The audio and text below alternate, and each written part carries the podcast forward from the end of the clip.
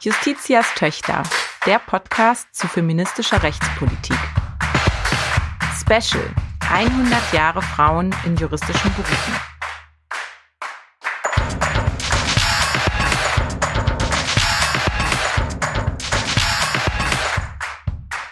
Ein Podcast des Deutschen Juristinnenbundes. Herzlich willkommen zur Sonderreihe 100 Jahre Juristin. Wir sind Dana Valentina und Selma Gata und sprechen im Podcast Justitias Töchter über Gleichberechtigung und Recht, über Frauen im Recht und mit Frauen über Recht. Dabei geht es häufig um sehr aktuelle rechtspolitische Fragen. Im Jahr 2022 erscheinen neben den monatlichen Podcast-Folgen, die ja immer zum Monatsende bei allen gängigen Podcast-Plattformen zu hören sind, Zusatzfolgen, und zwar im Rahmen der Kampagne 100 Jahre Juristinnen, die vom Bundesministerium der Justiz gefördert wird. Die Kampagne nimmt den 100. Jahrestag des Gesetzes über die Zulassung der Frauen zu den Ämtern und Berufen in der Rechtspflege, das ist ein Gesetz vom 11. Juli 1922, zum Anlass, um über vergangene, aber auch die ein oder andere aktuelle Frage rund um die Zulassung von Frauen zu den juristischen Berufen und das Wirken von Juristinnen zu sprechen. Die Sonderfolgen erscheinen jeweils zur Mitte des Monats und sie werden von wechselnden Hosts moderiert. Wir wünschen euch viel Spaß bei der heutigen Folge. Hallo und herzlich willkommen zur zweiten Sonderfolge des DJB-Podcasts Justitias Töchter. Mein Name ist Helen Hane. Ich leite die Kampagne 100 Jahre Frauen in juristischen Berufen des Deutschen Juristinnenbundes und freue mich, Sie und euch heute begrüßen zu dürfen. Wie im Disclaimer gerade schon zu hören war, erscheinen in diesem Jahr neben den regulären monatlichen Folgen zur aktuellen frauenrechtspolitischen Fragestellung insgesamt zwölf Sonderfolgen der Kampagne. In der ersten Folge, die bereits erschienen ist, haben die Juristinnen und Podcast-Hosts Selma Gata und Dr. Dana Valentina bereits einen Überblick über die Kampagne gegeben. Sie haben sich von Professor Dr. Marion Röwekamp, die die Kampagne als Rechtshistorikerin begleitet, den Anlass der Kampagne, die Zulassung von Frauen zu den juristischen Berufen vor genau 100 Jahren im Juli 1922 erklären lassen. Und sie haben mit DJB-Präsidentin Prof. Dr. Maria Versich über wichtige frauenrechtspolitische Errungenschaften der letzten 100 Jahre, juristische Vorbilder und aktuelle Kämpfe gesprochen. Falls ihr und Sie die Folge noch nicht gehört haben, empfehle ich sie an dieser Stelle noch einmal sehr. In der heutigen Folge soll das Gespräch mit Marion Röwekamp vertieft werden. Wir wollen uns den Weg zur Berufszulassung der Juristinnen 1922 genau ansehen. Denn der Weg dorthin war von vielen Widerständen geprägt.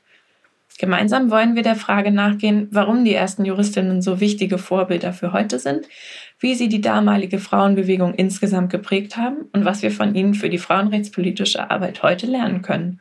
Bevor das Gespräch losgeht, nutze ich die Gelegenheit, um Marion Röwekamp noch einmal kurz vorzustellen. Professor Dr. Marion Röwekamp ist Historikerin und Juristin. 2008 wurde sie summa cum laude mit der Arbeit Professionalisierung und Emanzipation, die kurze Berufsgeschichte der ersten deutschen Juristinnen von 1900 bis 1945 an der Ludwig-Maximilians-Universität München promoviert. Für diese Arbeit wurde ihr vom DJB der Marie-Elisabeth Lüders-Preis verliehen. Seit 2018 ist sie Inhaberin des Wilhelm und Alexander von Humboldt-Lehrstuhls in Mexiko-Stadt.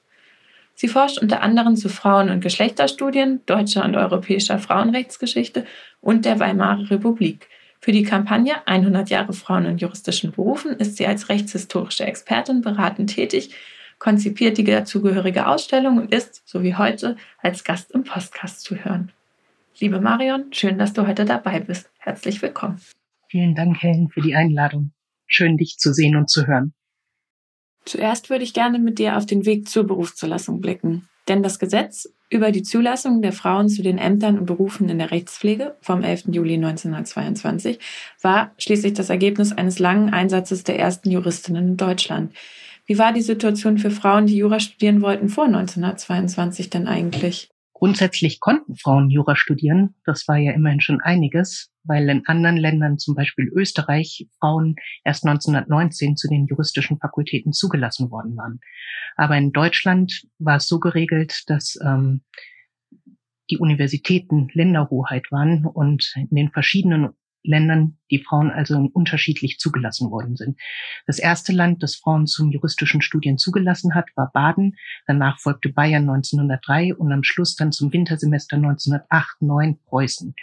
Tatsächlich war es so, dass Preußen so spät Frauen zum Jurastudium zugelassen hat, weil sie sich unter anderem darüber unterhalten haben, was passieren soll mit den Frauen, die das Jurastudium beenden, weil keiner wollte, dass die Juristinnen an den Staatsexamen teilnehmen und ähm, klassische Juristen werden können oder Juristinnen werden können. Also ganz genau darum ging es unter anderem in den Diskussionen um die Zulassung von Frauen an den Universitäten in Preußen. Ähm, wenn die Frauen jetzt gar nicht als Juristinnen arbeiten konnten, warum haben sie dann überhaupt Jura studiert? Das ist eine gute Frage. Das ist der Ursprung meiner Dissertation. Ich habe nämlich in äh, München, eine Übung hieß das, glaube ich, von Frau Gudrun Gersmann, hatten wir einen Artikel gelesen von ähm, Claudia Hürkamp über jüdische Akademikerinnen. Und in dem stand eben auch, dass Juristinnen wohl Jura studieren durften, aber nicht in die juristischen Staatsexamen machen konnten, also nicht als Juristinnen tätig werden konnten. Und da ich ja Jura und Geschichte studiert habe, habe ich in dem Moment gedacht, ja, warum um Himmels Willen studieren die Jura, wenn man noch nicht mal Juristin werden kann, weil das Studium wie, ähm, also zumindest mir nicht besonders Spaß gemacht hat. Also was war die Motivation von Frauen, sich dieses Studium anzutun, wenn sie noch nicht mal berufstätig werden konnten? Das war die Ausgangsfrage von meiner Dissertation. Und ähm, sie konnten mit einem Doktor abschließen. Also sie haben sozusagen keine Staatsexamen gemacht, sondern haben das juristische Studium mit einem Doktor abgeschlossen. Ähm, das war der formelle Titel, den sie erlangen konnten. Und ähm, warum haben jetzt also Frauen Jura studiert? Das war ja deine Frage, Helen. Ähm, viele von ihnen sind über familiäre Umstände darauf aufmerksam geworden, wenn zum Beispiel der Vater gestorben ist, dass die Mutter danach kaum tätig werden konnte, weil Frauen, vor allem verheiratete Frauen im Zivilrecht fast vollständig ähm, diskriminiert waren und keine volle Rechtsfähigkeit hatten. Viele von ihnen haben aber auch schon in der sozialen Arbeit gearbeitet, wie zum Beispiel Marie Munk, die in den Mädchen- und ähm, Frauengruppen von Alice Salomon tätig wurde und dort auf die Diskriminierung von Frauen und Unrecht, das große soziale Unrecht in Deutschland aufmerksam wurden. Und einige von ihnen haben daraus den Schluss gezogen, dass die Arbeit, um wirklich an die Wurzeln des Übels zu kommen, es am besten ist, das Jurastudium zu ergreifen. Also viele von den Frauen hatten tatsächlich schon emanzipatorische oder soziale Imputus, als sie angefangen haben, Jura zu stehen. Und viele von ihnen, das muss man auch sagen, kamen aus Familien, in denen die Väter Juristen waren. Also da wurde die Juristerei sozusagen an Mittagstischen verhandelt und die Mädchen waren einfach von Anfang an vertraut mit der Arbeit. In, in vielen Familien waren sie auch, ähm, gab es keine Jungen, sodass die Mädchen sozusagen die Familientradition fortführen mussten. Nun konnten sie studieren, aber ähm, das hat ihnen ja zum Glück nicht gereicht. Ähm, und sie haben sich auf den Weg gemacht quasi zur Berufszulassung. Ähm, da gab es aber große Widerstände und es war ein langer Weg, das hatten wir ja schon besprochen. Ähm, welchem wichtigen Meilensteine gab es vielleicht auf dem Weg dann von den ersten Juristinnen, die studiert haben, bis zur tatsächlichen Berufszulassung 1922? Was lohnt sich da genauer zu betrachten? Und wie wir schon sagten, die Juristinnen konnten ja nur mit dem Doktorexamen abschließen. Das bedeutet, sie konnten also nicht in den klassischen juristischen Berufen tätig werden. Aber viele von ihnen sind dann, haben für die Frauenbewegung gearbeitet, vor allem in den Rechtsschutzstellen für die Frauen oder in anderen sozialen Frauenschulen Unterricht gegeben. Manche waren auch für Rechtsanwälte in Hilfstätigkeiten tätig, wurden journalistisch tätig. Also es gab eine große ähm, große Perspektive von Berufen, in denen sie tätig wurden, aber sie fühlten sich halt nicht so richtig wohl in der Form. Ähm, Margarete Behrendt hat in einem der Artikel, die sie geschrieben hat, geschrieben, dass sie sich schon ausgebrannt gefühlt hat, bevor sie nur angefangen hat, Juristin werden zu können. Und was haben die Juristinnen also gemacht? Die haben als eine der ersten akademischen Frauengruppen in Deutschland eine Berufsgruppe gegründet, nämlich den Deutschen Juristinnenverein 1914. Das waren drei Frauen, die gerade angefangen hatten zu studieren. Margarete Behrendt, die ich eben erwähnte, Marie Munk, die ich glaube vorhin schon erwähnt habe, und Margarete Meseritz. Und dazu noch die Frauenrechtlerin Marie Raschke, die schon ein bisschen älter war und in der Schweiz Jura studiert hatte, also auch Juristin war, aber jetzt nicht in Deutschland ausgebildet worden war.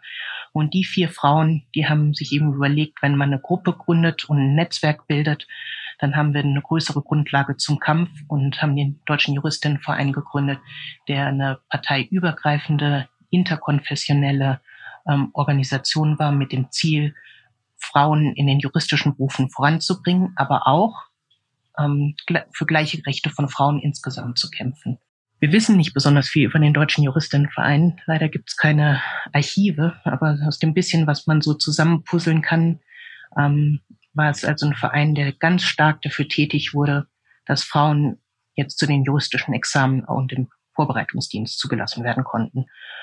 Also das war einer der großen Meilensteine, abgesehen natürlich von der Zulassung vom Studium insgesamt, wie ich ja vorhin schon erwähnt habe.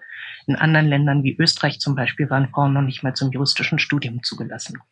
Was dann passierte, war, dass Juristinnen auch von Anfang an ähm, individuelle Gesuche um Zulassung zum Staatsexamen bei den Justizverwaltungen gestellt haben. Einzelne, zum Beispiel in Bayern, waren auch erfolgreich, weil in Bayern das war eine große Ausnahme, Frauen am ersten Staatsexamen ursprünglich teilnehmen durften. Aber nachdem dann mehrere Frauen nachgefragt haben, haben die Bayern dieses Schlupfloch dann auch geschlossen.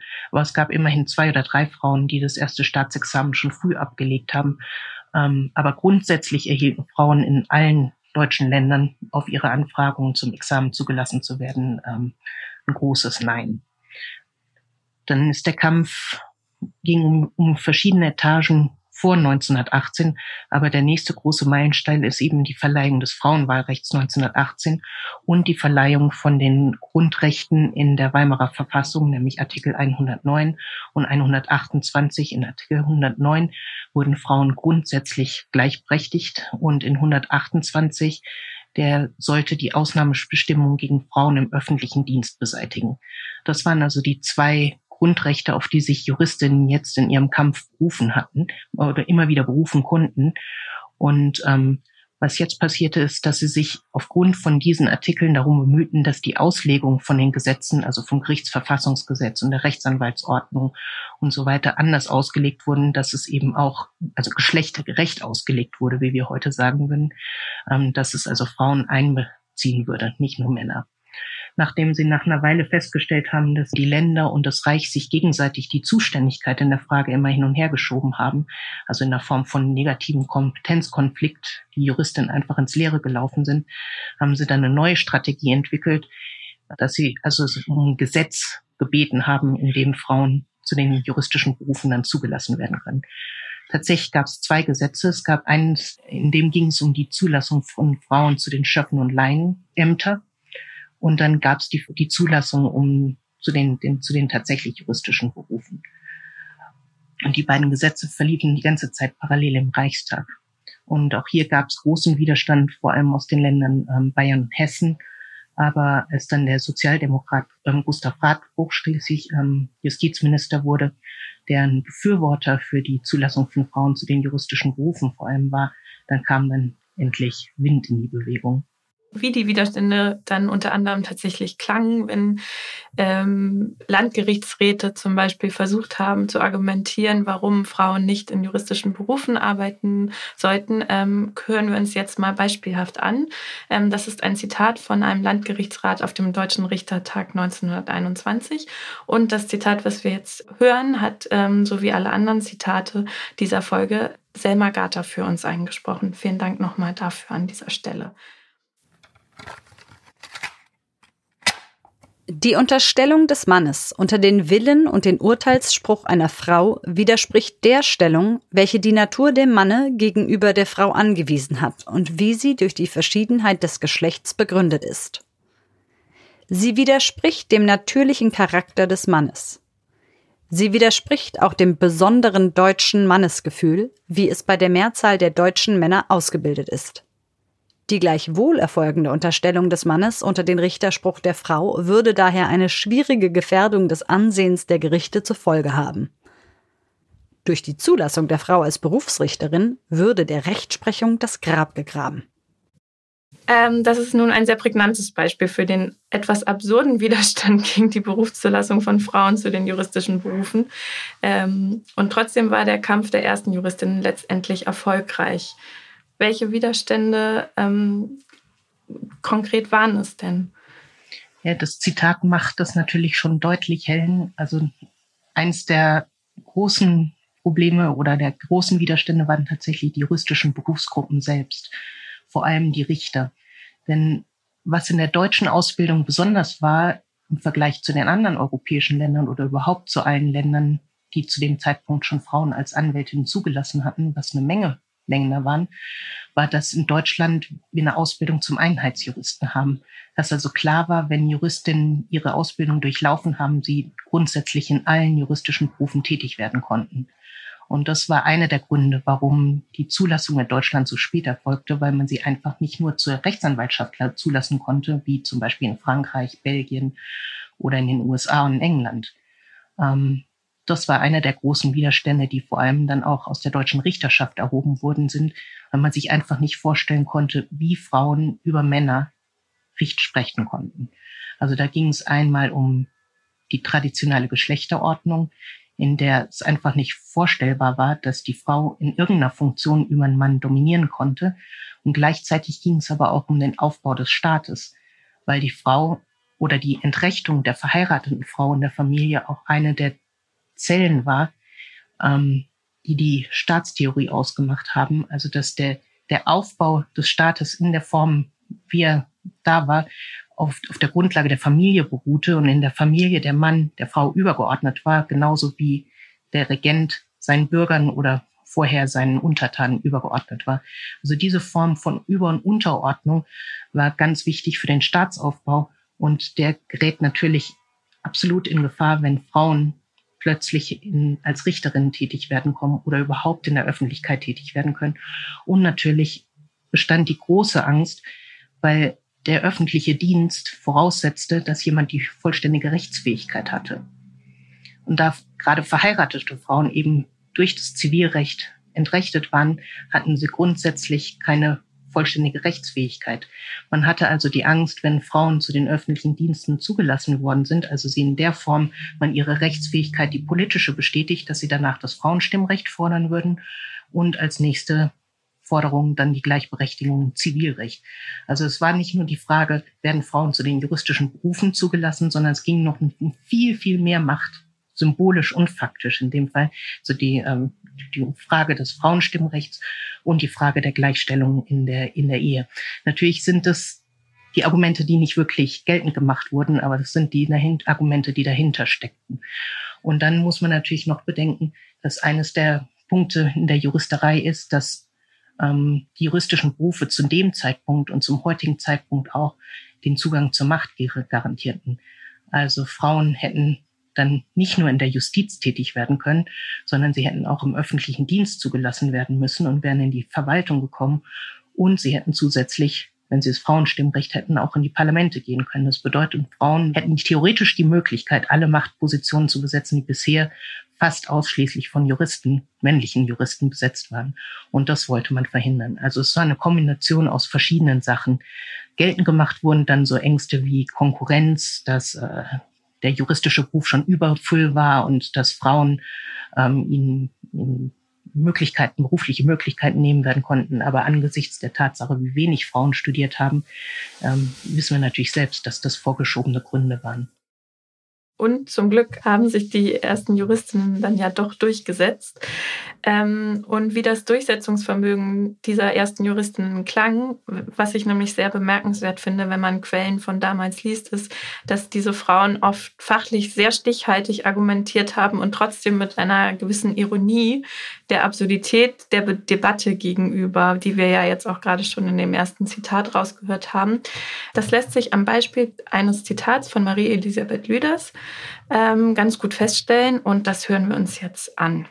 Sie bezieht sich in dem Zitat auf die damals gerade erlassene allgemeine Verfügung Preußens, nach der Frauen die Ablegung der juristischen Staatsprüfung zwar gestattet, die selbstständige Wahrnehmung der Dienstgeschäfte eines Richters, Gerichtsschreibers sowie der Vertretung eines Rechtsanwalts aber untersagt wurde.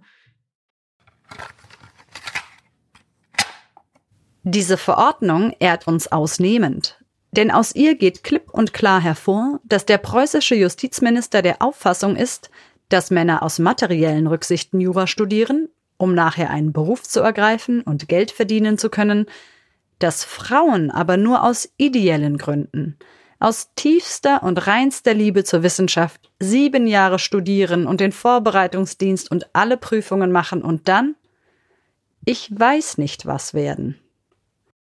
Ja, so viel dazu. Was geht dir da durch den Kopf, Marion?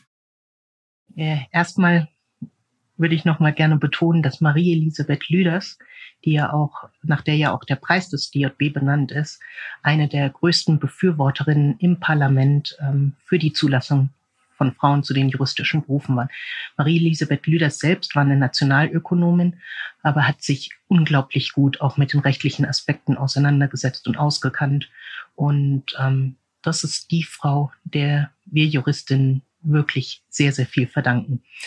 Ähm, was das Zitat noch deutlich macht, ist, ähm, dass Preußen tatsächlich 1919 ähm, vorangeschritten ist und Frauen die Möglichkeit gegeben hat, zum ersten juristischen Staatsexamen zugelassen zu werden.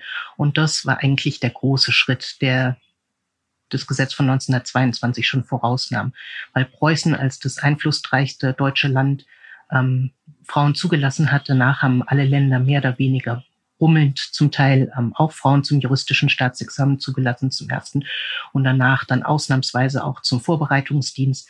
Und damit war ja eigentlich schon klar, dass am Schluss dann auch die Öffnung zum zweiten Staatsexamen und die offizielle Zulassung zum Vorbereitungsdienst folgen würde. Also dass es nur noch eine Frage von Jahren war. Ein anderer Grund, warum Frauen dann am Schluss erfolgreich waren, war tatsächlich die gute Strategie, der, der, die der Deutsche Juristinnenverein und der Bund Deutscher Frauenvereine sowie andere Frauengruppen hatten, in denen sie ähm, die Petitionen, die sie hatten, über die weiblichen Abgeordneten in den Reichstag eingebracht haben oder in die Landtage und ähm, das super gut koordiniert haben. Wenn man den Wortlaut von den Petitionen vom DJV mit den ähm, Anträgen in den Parlamenten abgleicht, sieht man, dass die zum Teil wortgleich sind. Also hier sehen wir, dass es einen ganz gut koordinierten Schlachtplan gab, wie ähm, die Juristinnen und die Frauenbewegung vorgegangen sind, um diese beiden Gesetze voranzutreiben. Was noch zu erwähnen ist, ist natürlich, dass die Juristinnen alle aus der Ober- oder Mittelschicht kamen und dass sie über ihre Familien auch die meisten Reichstagsabgeordneten oder Leute in der Justizverwaltung persönlich kannten. Also viel ist auch über den persönlichen Kanal gegangen. Also zum Beispiel Marie Munk war mit der Tochter von dem Justizminister Eugen Schiffer gemeinsam in der Schule und Eugen Schiffer war auch ein guter Freund von Marie Munk. Und ähm, über den Kanal ist dann auch viel gelaufen. Und dann ist natürlich ganz wichtig noch zu erwähnen, dass in der Sache der Juristinnen und der Frauen, der Zulassung der Frauen zu den Laienämtern, ähm, die Frauen, alle Frauen, die im Weimarer Parlament saßen, sich zusammengetan haben und interfraktionellen Antrag gestellt haben, Frauen zu den juristischen Berufen zuzulassen. Das ist was ganz Außergewöhnliches, weil sich die Frauen in der Regel ähm, aus ideologischen Gründen nicht auf gemeinsame Anträge einigen konnten. Und hier haben wir den Fall, dass einmal über alle Gruppen und auch vor allem über alle konfessionellen Gruppen zusammengekommen sind, denn auch die Katholikinnen und die Protestantinnen waren hier der Meinung, das ist eine Sache, in der man gemeinsam pushen muss. Also wir sehen, da kam Druck aus verschiedenen Richtungen, es war ein, ein super koordinierter Schlachtplan und am Schluss war es einfach absurd. Die Argumente, die vorgebracht wurden, die wir ja auch schon gehört haben vom Deutschen Richtertag, ähm, waren dermaßen absurd, dass, dass die Form von Widerstand einfach nicht mehr aufrechterhalten werden konnte. Also das musste fallen. Und hier sind die Frauen dann eben auch mit Vernunftgründen am Schluss erfolgreich gewesen. Genau, und so kam es dann also tatsächlich zum Gesetz vom 11. Juli 1922. Und wie das Gesetz und der, vor allem der erste Paragraph dann im Wortlaut klang, ähm, das hören wir uns jetzt nochmal kurz an. Der Reichstag hat das folgende Gesetz beschlossen, das mit Zustimmung des Reichsrats hiermit verkündet wird. Artikel 1. Die Fähigkeit zum Richteramte kann auch von Frauen erworben werden. Ebenso können Frauen zu Handelsrichtern, Amtsanwälten, Gerichtsschreibern und Gerichtsvollziehern ernannt werden. Liebe Marion, nun haben wir uns den Weg zur Berufszulassung etwas genauer angeschaut. Wenn man die Berufszulassung von Frauen ähm, betrachtet, gibt es einige Besonderheiten, die du auch schon angesprochen hast, sowohl was den Widerstand der Gesellschaft, der männlichen, patriarchal geprägten Gesellschaft angeht, als auch die Möglichkeiten, die mit der Berufszulassung für die Frauenbewegung insgesamt entstanden sind. Warum war der Weg für Frauen in juristische Berufe besonders schwer? Was hier wesentlich war, ist, dass es in der Juristerei keine weiblichen Vorgängerberufe gibt, also Vorgängerberufe in Anführungszeichen. Also zum Beispiel in der Medizin gab es ja zum Beispiel Krankenpflegerinnen oder Krankenschwestern. Also die Idee, dass Frauen aufgrund ihrer Natur geeignet waren, Kinder zu pflegen oder Kranke zu pflegen, war natürlich schon eine Form von ähm, Zugang zu den medizinischen Berufen. Das musste man nicht mehr so argumentieren. In der Juristerei allerdings gab es sowas überhaupt nicht. Und die Juristerei als Beruf galt auch noch als speziell männlich. Also Frauen galten als nicht fähig, den Beruf aufzuüben aufgrund von ihrer Natur. Das war ja auch die Auseinandersetzung, die wir vorhin bei dem Deutschen Richterbund gehört haben, ähm, weil Artikel 109 Frauen grundsätzlich nur gleichgestellt hat. Das bedeutet, die Männer begannen jetzt zu argumentieren, warum Frauen aufgrund von ihrer Natur nicht dazu fähig waren, Richterin äh, oder Juristin zu werden. Und hier wurden dann die absurdesten Argumente angeführt, wie die Menstruation, wie die Schwangerschaft, wie das kleinere Gehirn von Frauen, weil die Juristerei eben genau das Gegenteil von all dem waren, was Frauen vermeintlich waren. Die war objektiv, autoritär, nicht willkürlich. Also all die Eigenschaften sollten Jurist besitzen, die Frauen eben aufgrund ihrer Natur angeblich nicht besaßen. Ja, in dem Zusammenhang würde ich gerne auch noch einmal auf den ähm, Deutschen Juristinnenverein, den Vorgängerverein des DJB, den du vorhin ja auch schon erwähnt hast, ähm, eingehen. Und zwar wurde diese Frage auch schon in der letzten Folge andiskutiert, aber es lohnt sich, glaube ich, nochmal ein intensiverer Blick. Ähm, warum war der Deutsche Juristinnenverein, obwohl er ein so kleiner Verein war? Also ich meine, es gab ähm, drei beziehungsweise vier Gründerinnen. Ähm, am Anfang, ähm, du musst mich korrigieren, äh, sehr, sehr wenig Mitglieder. Ähm, und trotzdem hat er eine so wichtige Rolle für die Frauenrechtsbewegung insgesamt eingenommen. Ähm, warum war das so? Hm, darauf komme ich gleich. Was ich noch sagen wollte, ist, dass der Juristinnenverein natürlich zwar wenig Mitglieder hatte, aber gemessen an der Anzahl von Frauen, die überhaupt Juristinnen war, hatte er eine Prozentzahl von Mitgliedern, die fast bei 100 Prozent lag.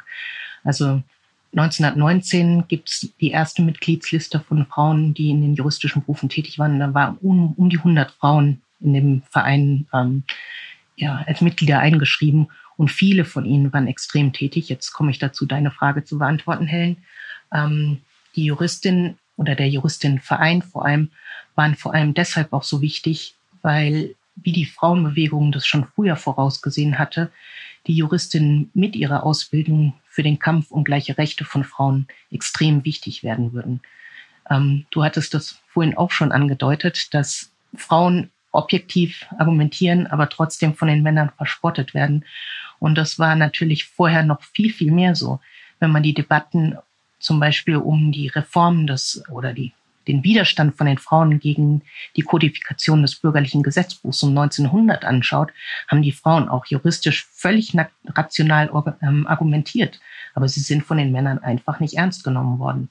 Und das hat sich mit den Juristinnen, die in Deutschland ausgebildet wurden, doch ein bisschen geändert die Frauen, als sie dann wirklich die Mittel hatten und die Männer auch nicht mehr sagen konnten, die Frauen haben ja überhaupt keine Ahnung, weil sie ihre Examen eben doch bestanden hatten, wurden die Frauen dann auch auf gleicher Augenhöhe dann ernster genommen. Und fast alle der Juristinnen von diesen 100 hat sich tatsächlich dafür eingesetzt, dass die Rechte von Frauen, die vor allem im Zivilrecht diskriminiert waren, sich ändern würden. Also die Juristinnen und der Juristinnenverein war als die Speerspitze im Kampf um gleiche Rechte für Frauen. Okay, heißt das, man kann sagen, die Berufszulassung von Frauen in die juristischen Berufe, der Weg dahin, der, ähm, der Einsatz dafür und auch dann das erfolgreiche Erzielen hat die patriarchale Gesellschaft insgesamt aufgerüttelt zu dieser Zeit. Ja, ganz bestimmt. Im Rahmen dieser Kampagne blicken wir ja aus verschiedenen Gründen auf die ersten Juristinnen und den Weg zur Berufszulassung zurück, weil es wichtig ist zu wissen, auf welchen Schultern wir Juristinnen, aber auch die Frauenrechtsbewegung insgesamt stehen, wer die Frauen waren, die den Grundstein für die Arbeit des DJB gelegt haben und uns hierher geführt haben. auch wenn es sicherlich gerade aus intersektionaler Perspektive auch noch einiges zu tun gibt. Ähm, wir wollen den ersten Juristinnen also eine Bühne bieten. Wir wollen aber auch von ihnen lernen. Wenn du drei Begriffe finden müsstest, die wir von den Frauen von damals für heutige frauenrechtspolitische Arbeit mitnehmen könnten, welche wären das? Das wäre Mut zum Kampf, den viele von uns nicht mehr haben heute, weil wir ja auch, wenn wir uns öffentlich äußern, ähm, Diskriminierung erfahren. Die zweite wäre Vernetzung, und zwar Vernetzung auf die Art, dass Frauen sich tatsächlich ähm, helfen, so wie das die ersten Juristinnen und die ersten Frauen in der Bewegung getan haben, weil was ich heute viel beobachte, ist, dass Männer eben ihre Netzwerke ganz anders knüpfen und ihren Kumpeln in Berufe helfen. In der Form sind Frauen noch nicht in der gleichen Art tätig geworden. Also es ist Vernetzung und wirkliche Hilfeleistung. Ja, und vielleicht, wenn ich einen dritten Punkt noch suchen würde, sich auch an den Vorbildern orientieren, weil wir häufig gerade in dem Kampf um Gleichberechtigung glauben, dass wir das Rad neu erfinden müssen, aber viele von den ähm, Fehlern, die wir vielleicht heute wieder machen, können wir vielleicht schon beheben, indem wir auf die Juristinnen zurückblicken und sehen, was sie gemacht haben. Ja, noch ein Grund mehr, warum es so schön ist, dass wir uns im Rahmen dieser Kampagne ausführlich mit 100 Jahren Frauen in juristischen Berufen beschäftigen dürfen. Das letzte Wort an dieser Stelle bekommt die Leipziger Kommission für Rechtsschutz mit einem Zitat aus dem Jahr 1900. Wir ebnen den zukünftigen Juristinnen den Weg. Aber sie wird erst berufen sein, unser Werk zu vollenden. Jetzt haben wir eine ganze Folge lang explizit oder implizit über Vorbilder gesprochen. Und deshalb freue ich mich umso mehr auf unsere Rubrik Auf Ihren Schultern, in der unsere GesprächspartnerInnen ein persönliches juristisches Vorbild oder einen für sie besonderen Meilenstein der frauenrechtspolitischen Geschichte der letzten 100 Jahre mitbringen. Auf Ihren Schultern. Liebe Marion, wen oder was hast du mitgebracht? Ich habe euch sowohl einen Lesetipp als auch aus dem Buch zwei Personen mitgebracht, auf deren Schultern wir in Deutschland und Europa auch stehen. Ähm, zwei Juristinnen, die mich sehr beeindruckt haben. Das Buch, das ich ähm, vorstellen möchte, heißt Feminism for the Americas, The Making of an International Human Rights Movement und ist von Catherine Marino und ist, obwohl es ein akademisches Buch ist, wirklich gut lesbar. Die erste Juristin, die ich euch vorstellen möchte, heißt Ofelia Dominguez Navarro. Sie wurde 1894 in Kuba geboren und starb dort 1976. Die andere Juristin heißt Clara González und kommt aus Panama. Sie wurde 1898 geboren und starb 1990. Beide kämpften in ihren Ländern für Frauenrechte und gründeten im Laufe ihres Lebens verschiedene Frauenvereine. Dominguez war Strafverteidigerin und verteidigte vor allem prostituierte oder verarmte Frauen vor Gericht. Sie war aber auch Journalistin und Herausgeberin eines wichtigen Journals. González hatte ihre Dissertation über die Frau im Recht in Panama geschrieben. Ihre Arbeit wurde später zur Grundlage zur Änderung der Verfassung. Sie arbeitete als Hochschullehrerin und in vielen anderen wichtigen Positionen in der Politik, Frauenbewegung und Justiz. Die beiden Frauen trafen sich auf einer panamerikanischen Konferenz und wurden lebenslängliche Freundinnen und Mitstreiterinnen im Kampf um gleiche Rechte von Frauen in ihren Ländern und in Lateinamerika. Was sie mir so besonders erscheinen lässt, ist aber ihr Beitrag zum internationalen Recht. Beide waren Gründerinnen einer panamerikanischen Frauenbewegung. González arbeitete als Abgeordnete von Panama maßgebend in der Inter-American Commission of Women und schrieb hier an den Berichten über die rechtliche Situation von Frauen in allen amerikanischen Ländern. Die Visionen und die Arbeit, die die beiden Frauen leisteten, führte 1933 dazu, dass auf der Panamerikanischen Konferenz in Montevideo der erste Vertrag unterschrieben wurde, in dem Rechte von Frauen internationales Recht wurden. Es handelt sich hier um den Equal Nationality Treaty, nach dem amerikanische Frauen nicht mehr in ihre, nach ihrer Hochzeit automatisch ihre Staatsangehörigkeit verloren, wenn sie einen Ausländer heirateten. Die gleiche Frage war 1930 in Den Haag vom Völkerbund verhandelt worden. Hier war die Frage im Wesentlichen aber gescheitert. Während Europa mit dem Faschismus und Stalinismus und dem aufziehenden Krieg beschäftigt war, haben Juristinnen und Frauen in Amerika also internationale Fakten geschaffen. Vielen Dank für dieses spannende Gespräch, Marion. Ja, sehr gerne. Hat mir auch Spaß gemacht. Und euch und Ihnen vielen Dank fürs Zuhören. Ende des Monats warten an dieser Stelle Selma Gata und Dr. Dana Valentina mit einer neuen spannenden regulären Folge Justitias Töchter. Die nächste Sonderfolge kommt Mitte April. Bis zum nächsten Mal. Ein Podcast des Deutschen Juristinnenbundes.